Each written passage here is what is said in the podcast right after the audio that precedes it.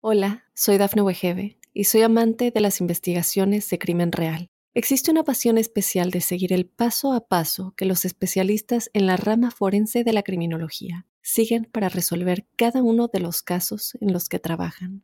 Si tú, como yo, eres una de las personas que encuentran fascinante escuchar este tipo de investigaciones, te invito a escuchar el podcast Trazos Criminales con la experta en perfilación criminal, Laura Quiñones Orquiza, en tu plataforma de audio favorita. Mitos y leyendas de nuestra América. ¿Me acompañan? Soy Jenny de Bernardo.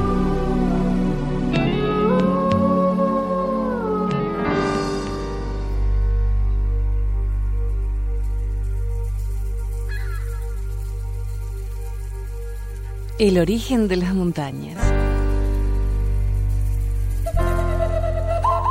Hace miles de años, cuando el primer inuit siguió al caribú a nuevas tierras, se encontró con tierras habitadas por dos tipos de personas. Estaban los pequeños duendes que cabían en la palma de la mano y estaban siempre alegres y cantando. Y estaban los tunics, unos temibles gigantes que medían cinco veces el tamaño de un inuit. Los tunics eran violentos guerreros y les gustaba capturar a los inuit para comerlos. Sin embargo, su inteligencia no era tan desarrollada y los inuits se las ingeniaban para esquivar sus ataques. Pero un día, un cazador fue visto por un tunic, quien comenzó a perseguirlo para devorarlo. Al ver esto, otro hambriento tunic se suma a la persecución, y aunque el inuit era veloz y mucho más ágil que los gigantes, se vio atrapado por ellos. Al no tener escapatoria, le pregunta el inuit, ¿por qué quieren atraparme? A lo que responden ambos al unísono, porque estoy hambriento y quiero comerte. Entonces, el inuit, haciendo uso de su astucia, les dice, Solo soy un pequeño inuit. Mi carne no sería suficiente para alimentar a dos gigantes tunics. ¿Cuál de los dos me comerá? Con esto, ambos gigantes quedan estupefactos y comienzan a pelear su derecho sobre el pequeño inuit. Yo lo vi primero. Gracias a mí lo atrapaste. Luego de unos momentos de discusión, el inuit propone que ambos tunic luchen entre sí y se ofrece voluntariamente para saltar dentro de la cacerola del vencedor. Entonces comienza la lucha más terrible de la historia del hombre. Días y noches completas, los tuniques se golpean y se arrojan al suelo. Y con cada golpe y estrellón en el suelo de la tierra, éste se moldeaba, formando profundos valles, suaves colinas y grandes quebradas. La pelea no cesó por muchos días, hasta que cayeron agotados con el último gran golpe de sus cuerpos.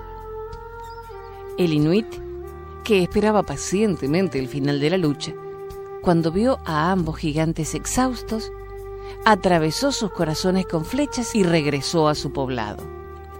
Miles de años después, cuando ambos gigantes y el astuto inuit habían desaparecido de la faz de la tierra, las montañas y los valles continuaron en su lugar, dando testimonio de la gran lucha de los gigantes.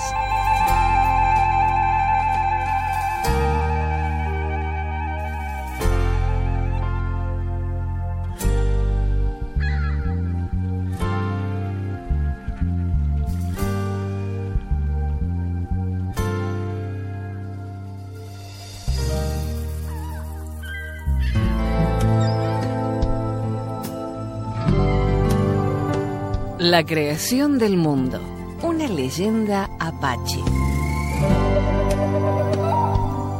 Al principio nada existía.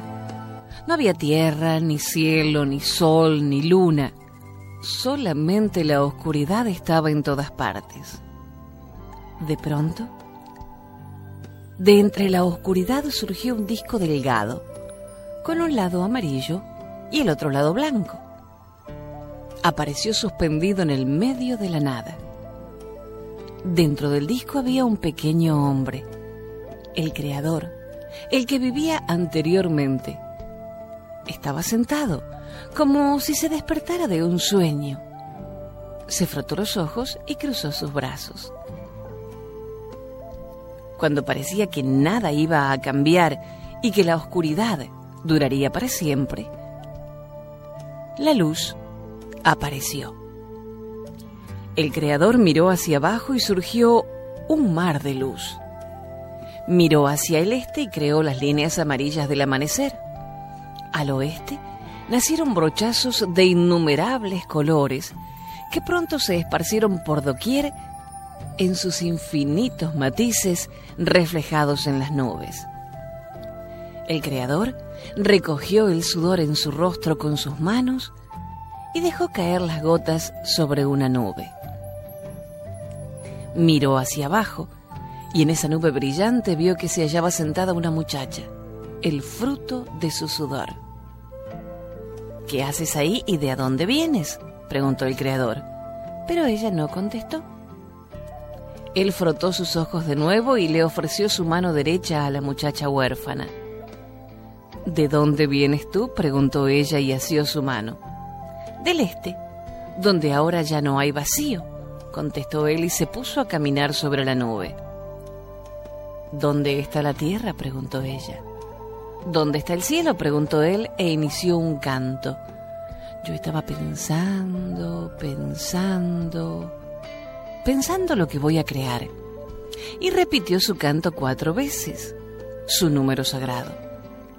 El creador enjugó el sudor de su cara con sus manos, la frotó y dejó caer unas gotas. Ante él y la muchacha huérfana, se erguía también el dios Sol de pie. Con las gotas que había dejado caer, había nacido el pequeño muchacho. Los cuatro dioses reunidos en la nube se pusieron a pensar. ¿Qué haremos ahora? preguntó el Creador. Esta nube es demasiado pequeña para que vivamos los cuatro eternamente. Entonces, él creó a Tarántula, olla grande, viento y hacedor de relámpagos. Creó también algunas nubes hacia el oeste para que en ellas pudiera morar hacedor de relámpagos. El Creador entonó un nuevo canto dejadme hacer la tierra. Estoy pensando en la tierra, en la tierra, en la tierra, y repitió su canto cuatro veces. Los cuatro dioses agitaron sus manos y el sudor de los cuatro se mezcló en las manos del Creador, entre los cuales se formó una pequeña bola de color marrón como el barro, no más grande que un guisante. El Creador la empujó con su pie y comenzó a crecer. La muchacha huérfana la empujó también y la bola siguió creciendo.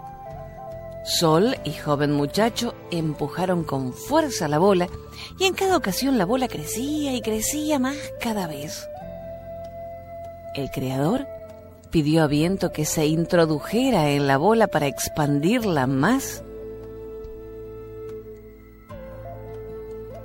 Y Tarántula tejió un hilo negro alrededor de ella y alejándose rápidamente hacia el este tiró del cordón con todas sus fuerzas. Tarántula tejió más cordones, uno azul y corrió hacia el sur, uno amarillo y se fue al oeste, y uno blanco y se fue hacia el norte. En cada ocasión tiró con todas sus fuerzas, y en cada ocasión la bola creció y creció hasta hacerse inmensa. Ahí surgió la tierra. Pero no había colinas, ni las montañas ni los ríos eran visibles, solo una inmensa llanura parda, sin árboles. El creador frotó su pecho con sus dedos y nació un colibrí, el primer pájaro. Vuela en las cuatro direcciones y cuéntanos lo que ves, dijo el creador.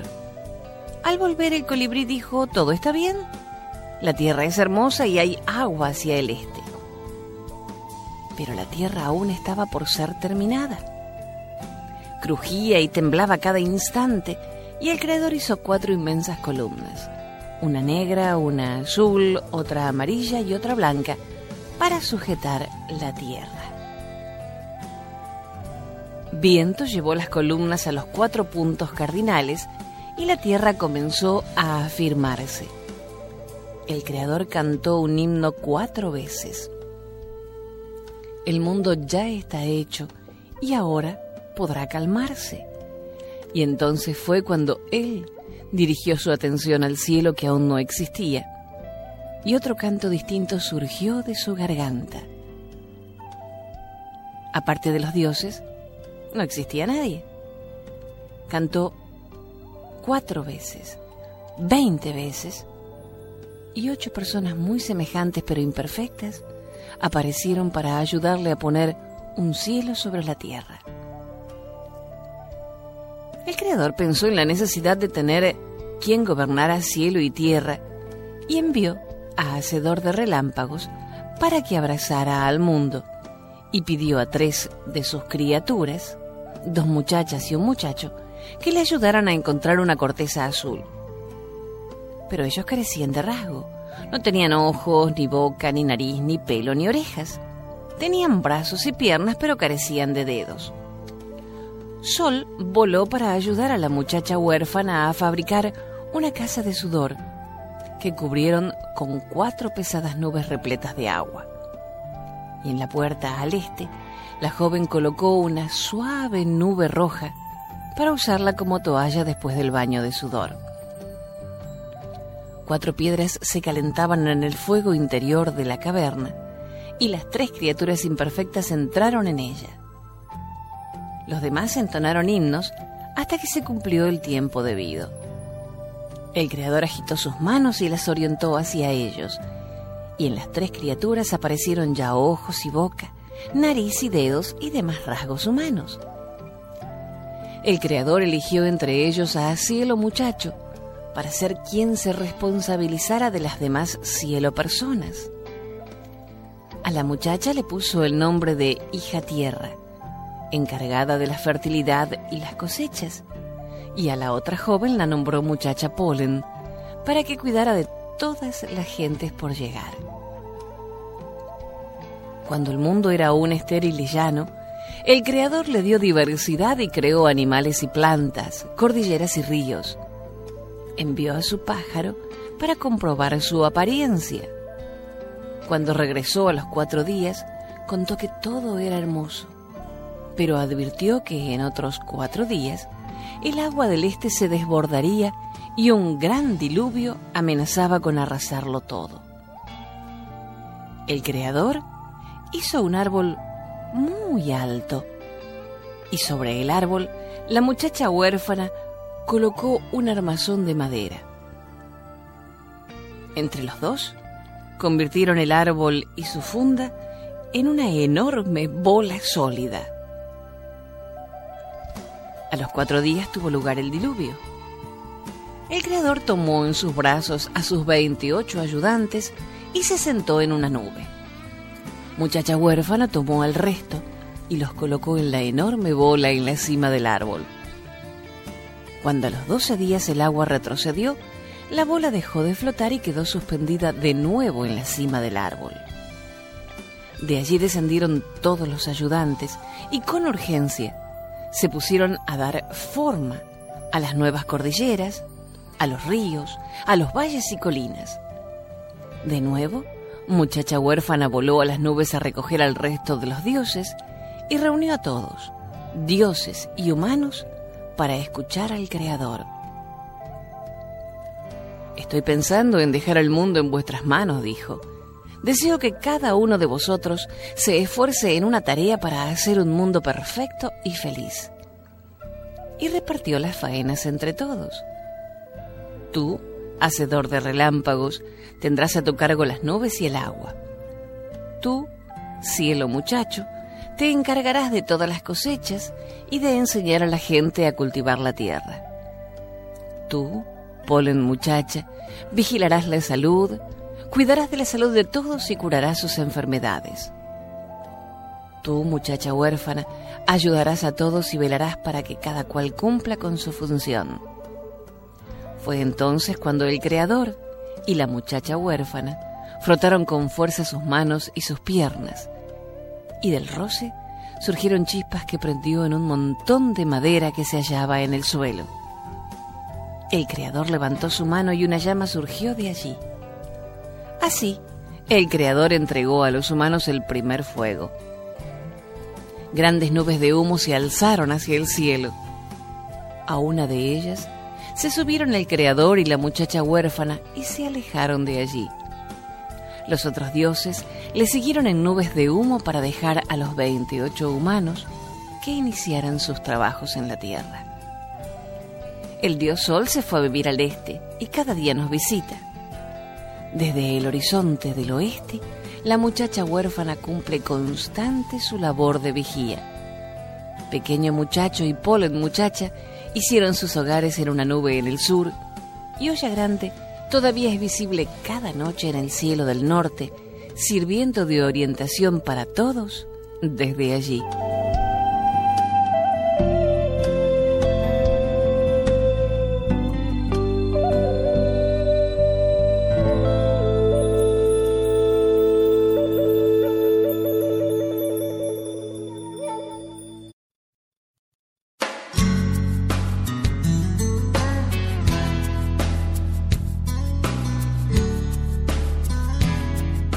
Cómo es el mundo según los Sioux.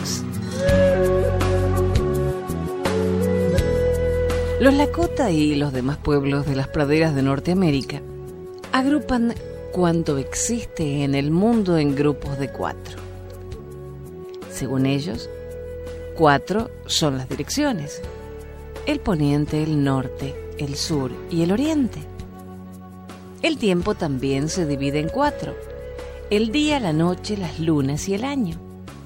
Todas las plantas que brotan de la tierra tienen cuatro partes, las raíces, los tallos, las hojas y los frutos. Cuatro son las especies de seres que respiran, los que se arrastran, los que vuelan, los que caminan en cuatro patas y los que caminan en dos. Hay cuatro cosas sobre nuestra tierra el sol, la luna, el cielo y las estrellas.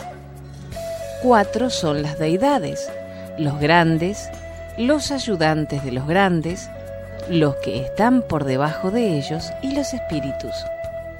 La vida del hombre también se divide en cuatro etapas. La primera infancia, la niñez, el estado adulto y la vejez.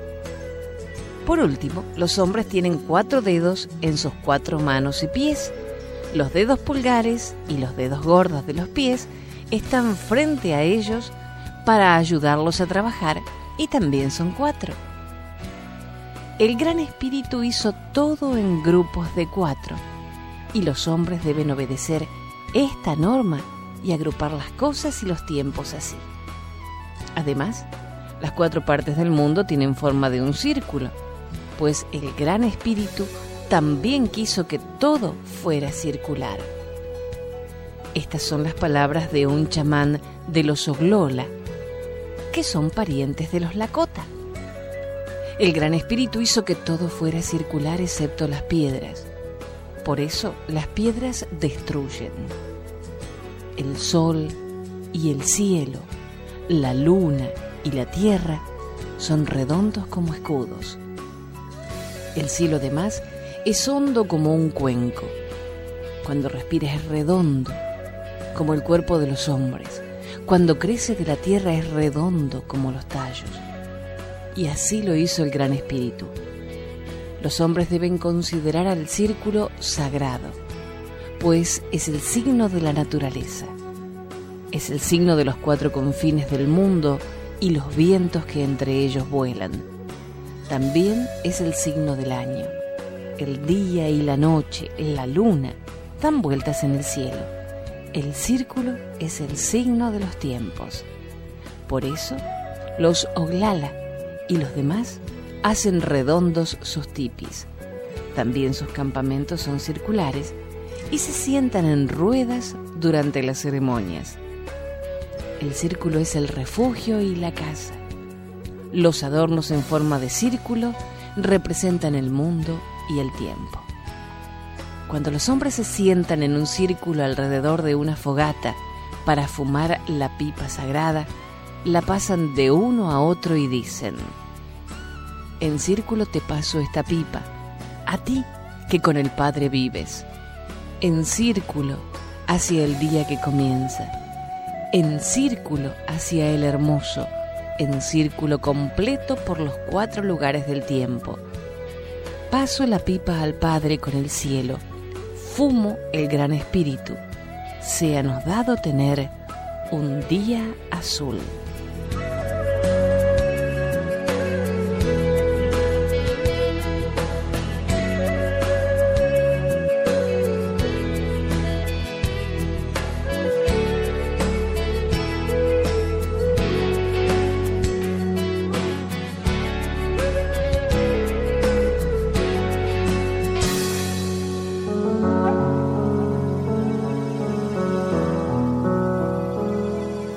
El coyote y el guasichu, una leyenda lacota.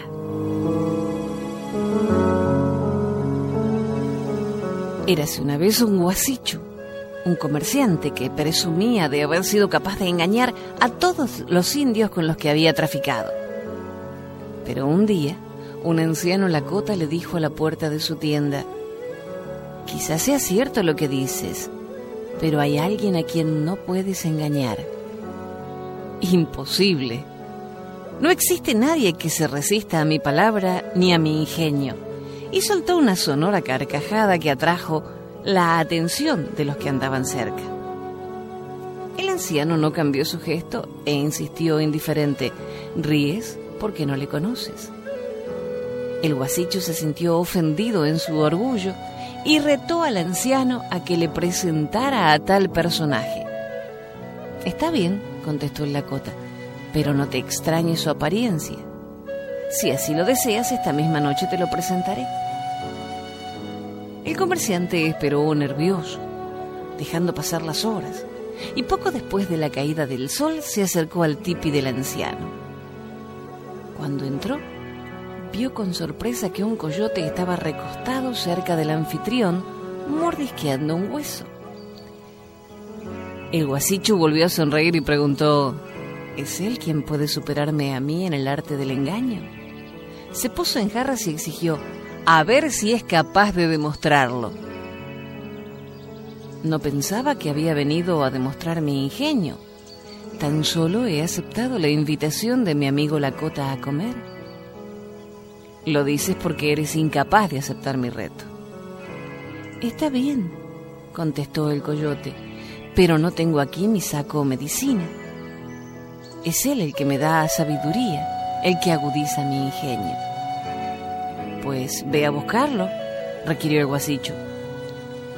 Imposible. Mi refugio está lejos. Tardaría toda la noche en ir a buscarlo. Quizá mañana. No. Esta misma noche. Te dejo mi caballo para que vayas a buscarlo. Quiero demostraros a todos que soy más inteligente que tú. El coyote se quedó pensando mientras masticaba con calma un pedazo de carne. Si me acerco a tu caballo se dará cuenta de mi olor. Sabrá que soy un coyote. Se asustará y no dejará que le monte. Pues vístete con mi ropa, así pensará que soy yo. Tras meditarlo unos instantes, el coyote aceptó la propuesta. El guasicho se desprendió de su camisa, sus pantalones y su sombrero y vio desde el tipi partir al coyote a lomos de su caballo. Tres días estuvo en la tienda esperando el comerciante el regreso del coyote, pero nunca le volvió a ver, ni a él, ni a su caballo, ni a su ropa.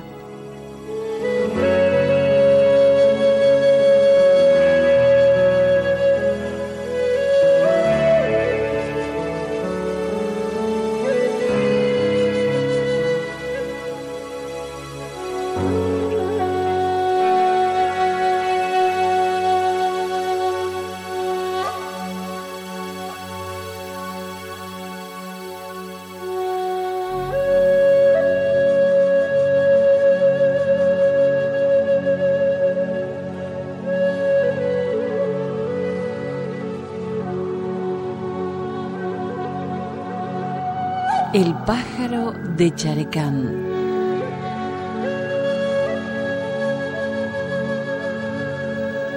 Cuenta la leyenda que en un poblado indio hace mucho, muchísimo tiempo, un grupo de guerreros de la tribu de Clasuks capturó a un joven de una tribu vecina, la tribu de Kamakok. Ambas tribus llevaban muchos años peleando sin parar. Los guerreros decidieron perdonarle la vida al joven prisionero con la condición de que jamás abandonara el poblado. Constantemente vigilaban sus movimientos para impedir que escapase y volviese con su tribu. Una calurosa tarde de verano apareció en el poblado un cazador gritando, Oídme guerreros de la tribu Klasux. En el bosque he descubierto un impresionante y extraño pájaro, cuyas plumas están cubiertas de cuentas brillantes y piedras preciosas. He intentado cazarlo, pero no puedo y necesito vuestra ayuda. Rápidamente los guerreros más jóvenes de la tribu cogieron sus arcos para salir a cazar la misteriosa ave. El cazador les guió por el bosque y efectivamente no tardaron en divisarla. Se quedaron atónitos al ver sus alas y su cuerpo cubierto de cuentas y piedras preciosas que brillaban majestuosamente a la luz del sol. El jefe de la tribu estaba impresionado y deseaba tanto poseer el pájaro que le dijo a los jóvenes guerreros, prometo que aquel que me traiga el pájaro vivo o muerto se casará con mi única hija. Al oír esto, todos tensaron sus arcos y comenzaron a disparar. Eran tantas las flechas que por un momento el cielo parecía oscurecer. Pero, a pesar de ello, casi ninguna flecha lograba alcanzar al pájaro. Y si alguna lo hacía, las plumas que se caían eran inmediatamente reemplazadas por otras nuevas, igual de brillantes, y adornadas con piedras preciosas como las anteriores. A pesar de que durante mucho tiempo los jóvenes guerreros de la tribu de Klasux intentaron cazar al pájaro de Charecam, finalmente no lo consiguieron y volvieron a la aldea tristes y cabizbajos. Entonces, el joven de la tribu de Kamakoc, al que no le estaba permitido salir de la aldea, le dijo al gran jefe, ¿por qué no me dejas que yo intente capturar al pájaro de Charecam? Los otros guerreros comenzaron a gritar para oponerse a la idea. El gran jefe les tranquilizó diciéndole que no tenían nada que temer, porque si ellos, que eran unos bravos guerreros, no lo habían conseguido, ¿cómo iba ese pobre muchacho a lograr cazar el ave? Se quedaron entonces más convencidos y permitieron que el muchacho lo intentara. El joven Kamakoc partió solo hacia el interior del bosque y no tardó en encontrar al pájaro de Charecán. Se quedó muy impresionado al verlo. Entonces, rápidamente cogió su arco, lo tensó fuertemente y disparó una flecha con precisión. Alcanzó el corazón del animal y su cuerpo de piedras preciosas cayó fulminado al suelo. El muchacho volvió a la aldea y entregó el pájaro al gran jefe de la tribu. Este logró enriquecerse gracias a sus plumas maravillosas y tal como había prometido entregó a su hija para que se casara con el joven guerrero. Así, el gran pájaro de Charecán trajo fortuna y sobre todo paz a las dos tribus que habían sido enemigas. Durante mucho tiempo vivieron todos muy felices y jamás volvieron a hacer la guerra.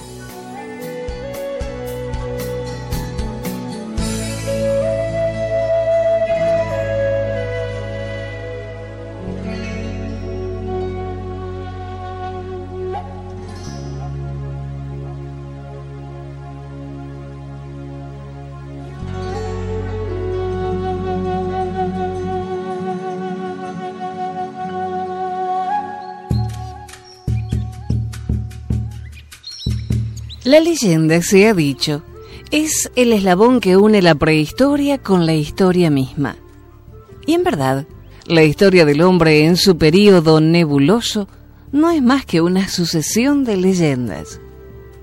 Cada vez que el ser humano se encontró ante enigmas indescifrables o simplemente ante hechos inexplicables, buscó en la fantasía el origen y desenlace del enigma, de acuerdo a su sensibilidad, psicología y mentalidad. La mente tiene la facultad de reaccionar en idéntica forma ante lo incognoscible.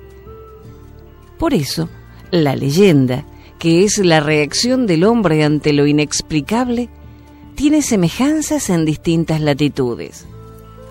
La universalidad de muchas leyendas tienen en esto, y en la unidad del género humano, su lógica explicación.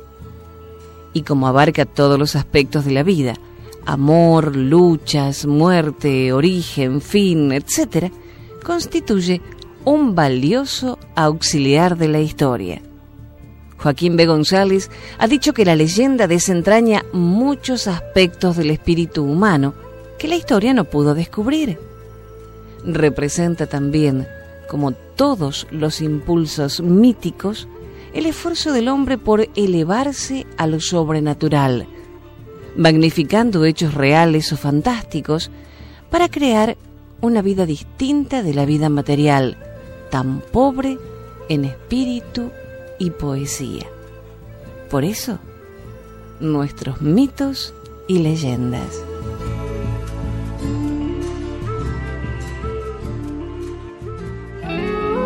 Hasta el próximo relato. Soy Jenny de Bernardo.